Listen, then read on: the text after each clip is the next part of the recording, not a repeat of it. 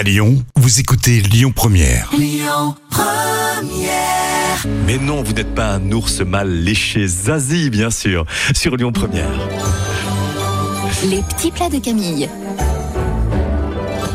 C'est la semaine des salades, hein Bah voilà, il Mmh, était bah, là. l'été. La salade d'épinards aux œufs et au lardon. Oui, ça reste un peu gourmand quand même. Ça On va couper du lard en lardons fins et les faire revenir dans l'huile végétale jusqu'à ce qu'ils soient bien dorés. Vous les goûtez sur du papier absorbant, puis vous allez émulsionner un peu d'huile de noix et du vinaigre avec de la ciboulette, du sel Wow. et du poivre.